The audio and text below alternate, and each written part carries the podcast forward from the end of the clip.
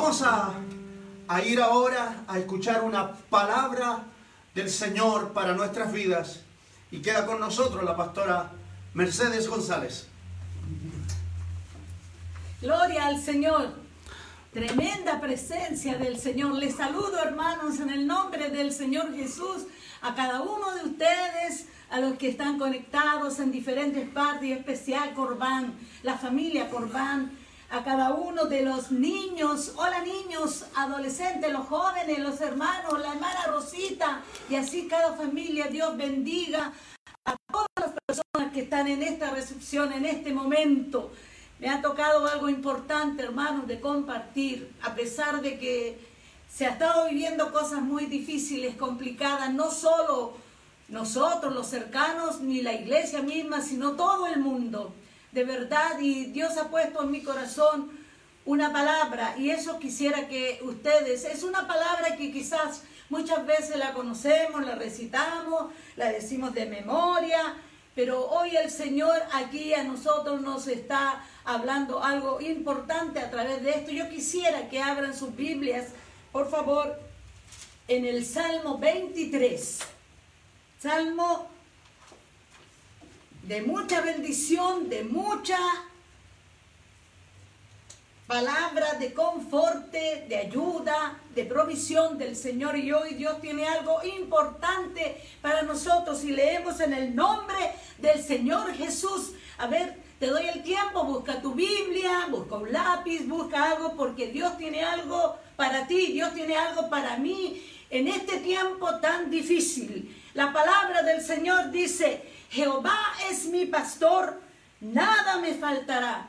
En lugares de delicados pastos me hará descansar junto a aguas de reposo, me pastoreará, confortará mi alma, me guiará por sendas de justicia, por amor de su nombre. Aunque ande en valle de sombra de muerte, no temeré mal alguno porque tú estarás conmigo. Tu vara y tu callado me infundirán aliento. Aderezas mesa, preparas mesa delante de mí en presencia de mis angustiadores. Unges mi cabeza con aceite, mi copa está rebosando. Ciertamente el bien y la misericordia me seguirán todos los días de mi vida y en la casa de Jehová moraré por largos días. Gloria al Señor. Vamos a orar. Dios amado, gracias te damos por este tiempo. Y también damos gracias por tu palabra. Te pedimos que tu bendición esté con cada uno de nosotros y esta palabra bendita tuya, Señor, llegue a nuestras vidas. Lo pedimos todo en el nombre de Jesús. Sujetamos todo a la obediencia de Cristo en el nombre de Jesús. Ojalá, hermanos, no te muevas para que podamos compartir esto que el Señor está pidiendo hoy y que ha puesto en, en mi corazón. Y este salmo importante nos va a declarar de verdad la bendición y la fortaleza del Señor. Pero quisiera comenzar primero, ya todos han analizado y lo vivimos y estamos viendo en las noticias y todo esto que está ocurriendo, cosas muy difíciles, complicadas, graves algunas, mucho dolor, mucha tristeza y de verdad que esto no para. Pero nosotros hemos entendido que Dios tiene el control de todo, lo decimos y una verdad y lo tenemos que creer si creemos en Dios. Y quizás podemos notar en este tiempo difícil tantas personas, tanta gente angustiada que se encuentra elevando oraciones o pidiendo peticiones al Señor y que Dios preste su, la atención a ellos. Y de verdad que nosotros encontramos en la palabra del Señor que Dios sí escucha, que el Señor sí está pendiente y el Señor está con nosotros. Pero también en la palabra da la otra parte que dice que a veces, porque los ojos de Jehová, podemos leer en 1 de Pedro 3:12, los ojos de Jehová el Señor están sobre los justos y sus oídos atentos a sus oraciones. Pero, hay un pero aquí dice, el rostro del Señor está contra aquellos que hacen mal. Aquí vemos, hermanos, algo, y queridos amigos, algo muy importante que existe que es una realidad. En este texto leído vemos que hay dos tipos de personas, dos tipos de grupos de personas y que pudiéramos quizás eh, nombrarlo como más simple o para entender. Dice que hay dos tipos de personas, que todos somos criaturas, pero hay unos que son solo criaturas y hay otros que son criaturas de Dios, que son hijos de Dios. ¿Por qué hay esa diferencia? Y podemos encontrarla también que los verdaderos hijos de Dios o los hijos de Dios son los que son guiados, sus vidas, su conducta y todo su ser a causa de un cambio que hubo en sus vidas y ahora son guiados por el Espíritu de Dios. Amén. De verdad, entonces hay una diferencia. Los que son hijos de Dios, consagrados, comprados a precio de sangre, y los que no conocen a Dios, pero que hay una aflicción. Entonces Dios está escuchando las peticiones, a algunos le va a poner a oído y a otros no. Y, la verdad que estos que no son hijos de Dios son aquellos que no conocen al Señor y que hoy día es un tiempo importante que tú abras tu corazón y puedas conocer a ese Señor maravilloso y que de verdad hoy sea un día de cambio para tu vida y también un día de cambio para aquellos que decimos somos hijos de Dios pero de verdad no hemos sido nuestras vidas guiadas por el Espíritu de Dios porque nos hemos separado o apartado del Señor. Y entonces, por lo tanto, dice, los que no son hijos de Dios abiertamente están ciegos, están lejos de Dios, están en pecado, obviamente viviendo vidas que no le agrada a Dios porque no conocen a Dios y no están cerca de Dios. Y simplemente porque algunos no quieren nada de Dios. Si bien es cierto, todos somos creados y criaturas de Dios, pero está esta diferencia.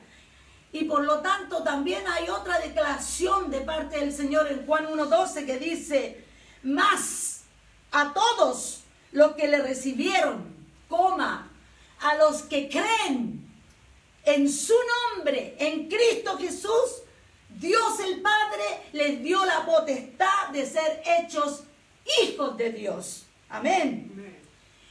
De verdad, entonces, antes de pedir tu petición a Dios, tu necesidad, tu aflicción a Dios, ¿qué te parece que le dejes a Dios la bendición de iniciar tú con Él una relación?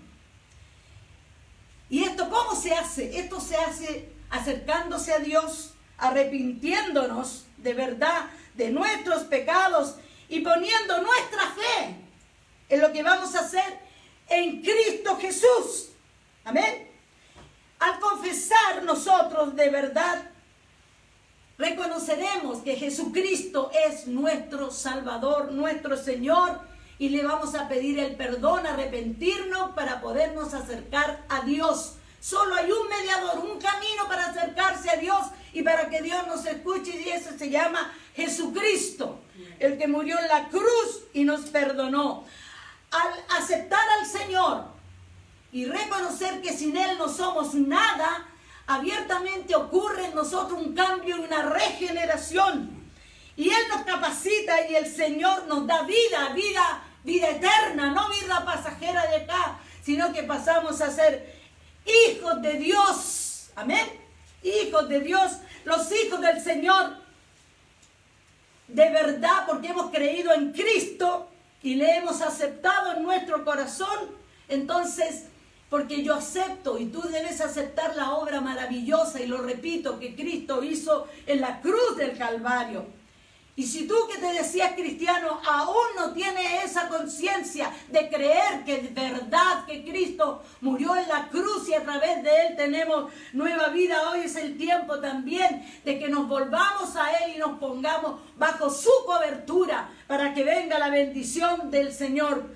Porque recién ahí, cuando ya tenemos claro que somos los hijos de Dios guiados por su Espíritu Santo, vamos a recibir los beneficios de este texto que hemos estado ahora leyendo, que es muy conocido, pero que lo repetimos, lo recitamos, pero que es muy profundo. Este beneficio es solo para los hijos de Dios. Y que tenemos que nosotros abiertamente volvernos al Señor de verdad, este salmo es de provisión y es de bendición y es donde el Espíritu de Dios nos guía y nos ayuda. De verdad, en este salmo habla abiertamente que el buen pastor, que el Señor es nuestro pastor. Y porque Dios el Padre lo permitió así por causa de lo que Cristo hizo en la cruz del Calvario por nosotros, le dio un nombre que sobre todo nombre, Jesucristo el Señor, el que lo levantó poderoso y está sobre todas las cosas, ese Señor es nuestro buen pastor. Y nada nos faltará, dice. Amén. Si nosotros creemos de verdad que el Señor es nuestro pastor, que somos sus hijos, pero también está la posibilidad que no lo conocemos todavía. Vuelvo a decir, hoy es el tiempo. Amén. Y por lo tanto, como Cristo se ganó ese lugar, Él es nuestro pastor. El Señor Jehová es nuestro pastor, dice, el buen pastor da su vida por las ovejas. Puede decir amén en donde está. Usted da su vida por las ovejas. Y si Dios lo nombró a él nuestro buen pastor, ¿quiénes seríamos nosotros? Nosotros somos los hijos del Señor, sus ovejas. Ovejas de Dios e hijos de Dios. Amén. Y el buen pastor nos dará, escuche bien, la provisión de Dios y el alimento espiritual él sabe lo que tú y yo necesitamos. También dice el Salmo aquí, nos dará descanso espiritual. En el Salmo 116, 7 dice, vuelve, oh alma mía, a tu reposo, porque el Señor te ha dado descanso. ¡Qué tremenda promesa! Entonces, en los momentos que nos afligimos, aunque estamos en cuarentena, aunque estamos dispersos, estamos en muchas cosas, aún estando encerrados, pensando y tratando de organizar cosas, ¿por qué no nos aferramos del Señor? Descansamos en Él, recibimos de su sabiduría, de su gracia, de su consejo, porque Él tiene la provisión para nosotros. Entonces, ¿por qué razón, hermanos, no podemos decir a tu alma, a tu yo, a tu voluntad, a tu vida. No puedes decir, alma mía, descansa en el Señor porque Él es mi reposo. ¿Quién es tu reposo, hermano? Amigo. ¿Quién es tu descanso? ¿Quién es el que calma tu alma, tus ansiedades? Solamente el Señor. El Señor dice acá, Él nos guiará es un guía divino, un guía celestial que va a querer lo mejor para nosotros y nos llevará por caminos de paz. En el descanso, estando con Él, si somos humildes, nos encaminará por caminos de juicio, caminos justos para ser juicioso, para tener sabiduría, inteligencia, buena elección, pero a través de la guía del Señor para nuestras vidas y para los que nos rodean. También dice el Señor a aquellos que son humildes. ¿Mm? Primero eran los humildes, pero ahora los que son mansos.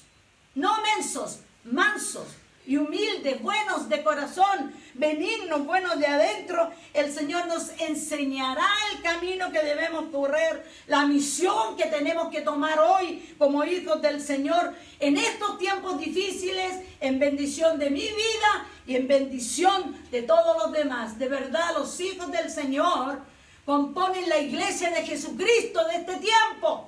¿Y qué están haciendo los hijos de Dios? ¿Qué estamos haciendo? Estamos abrumados de problemas, dificultades, de enfermedades, de lloros, de mucha tristeza, hermano. Y nosotros nos tenemos que aferrar en el Señor, porque el Señor dice en esos momentos de aflicción, en la palabra, que Él confortará mi alma. Amén. Él me tranquilizará. El Señor es un buen líder divino que estará preocupado como un Padre amantísimo que supera a todos los demás para preocuparse de nosotros y curará nuestras heridas, hermanos. Nos ungirá con aceite, con bendición, con unción y nos guiará por sendas de justicia, por amor, dice, de su nombre. Amén. Dice que nos restaurará, nos levantará y nos guiará por sendas rectas, sin equivocaciones. Cuán importante es ser hijo de Dios, guiado por el Espíritu Santo de Dios. Él lo hará en bendición por amor a tu nombre, por, o sea, por amor a tu vida, por amor a mi vida, pero Él lo hará por amor y honra a su nombre. Porque no es un Dios que miente, no es hijo de hombre nuestro buen pastor, es Dios con nosotros. Y por lo tanto, hermanos, va a cumplir lo que el Señor nos ha ofrecido. Cuán importante es, hermano. Y bueno, que nosotros Estemos pendientes, tranquilos, porque si Dios te ha prometido algo y no se ha cumplido todavía, vendrá. Pero ¿por qué a veces no se cumplen las promesas del Señor y no nos puede bendecir, consolar? Y es porque nosotros estábamos bajo su cobertura, hijos de Dios, y de repente, ¡pum!, nos salimos de ella. Yo te pregunto, ¿cuándo, hermano, amigo, si algún día conociste al Señor o hermano que está fuera de los caminos del Señor, el Señor te dice a, pensar cuándo y dónde te descaminaste, cuándo y dónde te saliste del camino. Y por esa razón las promesas que un día el Señor te dijo en tal fecha, en tal lugar, te puedes acordar, no se han cumplido todavía. Dios sí cumple sus promesas, pero somos nosotros los que fallamos es importante que hoy nos volvamos al Señor y por amor a su nombre, porque Él es un Dios verdadero, real, poderoso, que vive y que es soberano y que fuego consumidor, que nos volvamos a sus caminos y estemos con Él para recibir esas promesas y se cumplen. ¿Qué le has pedido tú al Señor? A los hijos del Señor Dios lo tiene listo. Entonces pongámonos bajo su cobertura. El Salmo 25, 10 dice, todas las sendas del Señor son misericordia y verdad para los que guardan su pacto y sus testimonios. Interesante, hermano, lo que dice aquí. No es para todos, pero para los que guardan, dice, su pacto y sus testimonios. Los caminos del Señor son sendas rectas, llenas de misericordia y de verdad. Nuestro Dios no es un Dios que miente. Nuestro Dios de verdad está en nosotros y Él lo cumple.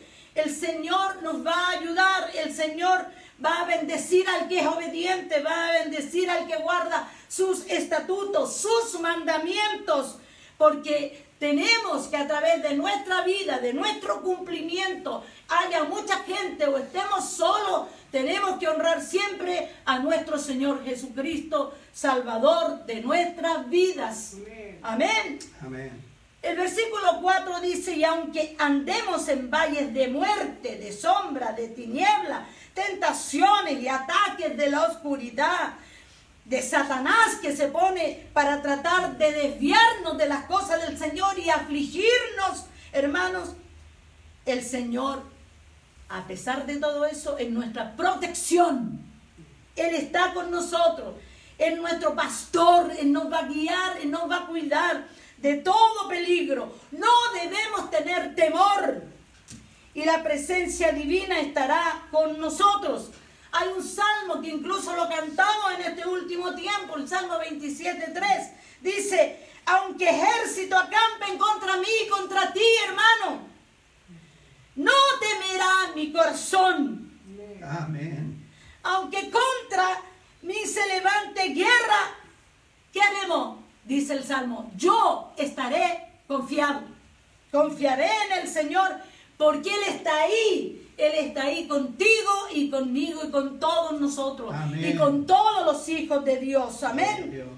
el buen pastor pelea por nosotros, hermanos, y es una verdad. Nosotros solamente lo que tenemos que pelear en la batalla de la fe, la, la batalla de nuestra debilidad.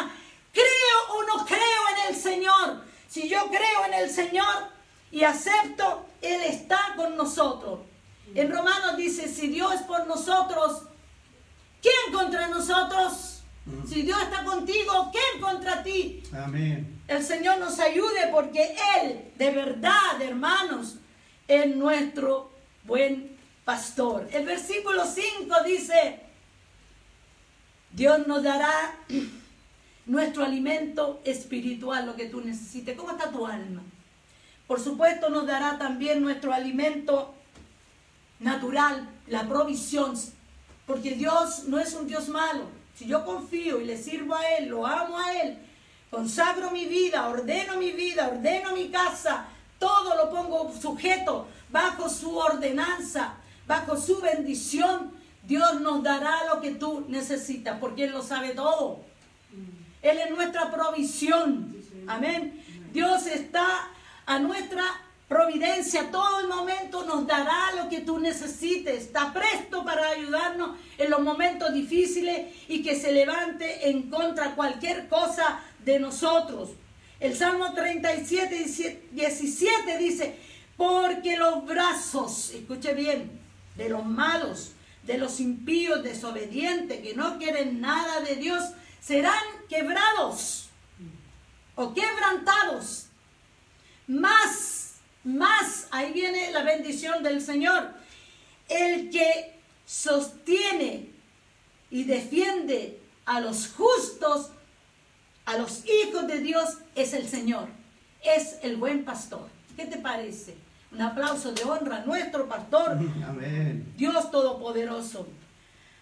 Ante nuestro Dios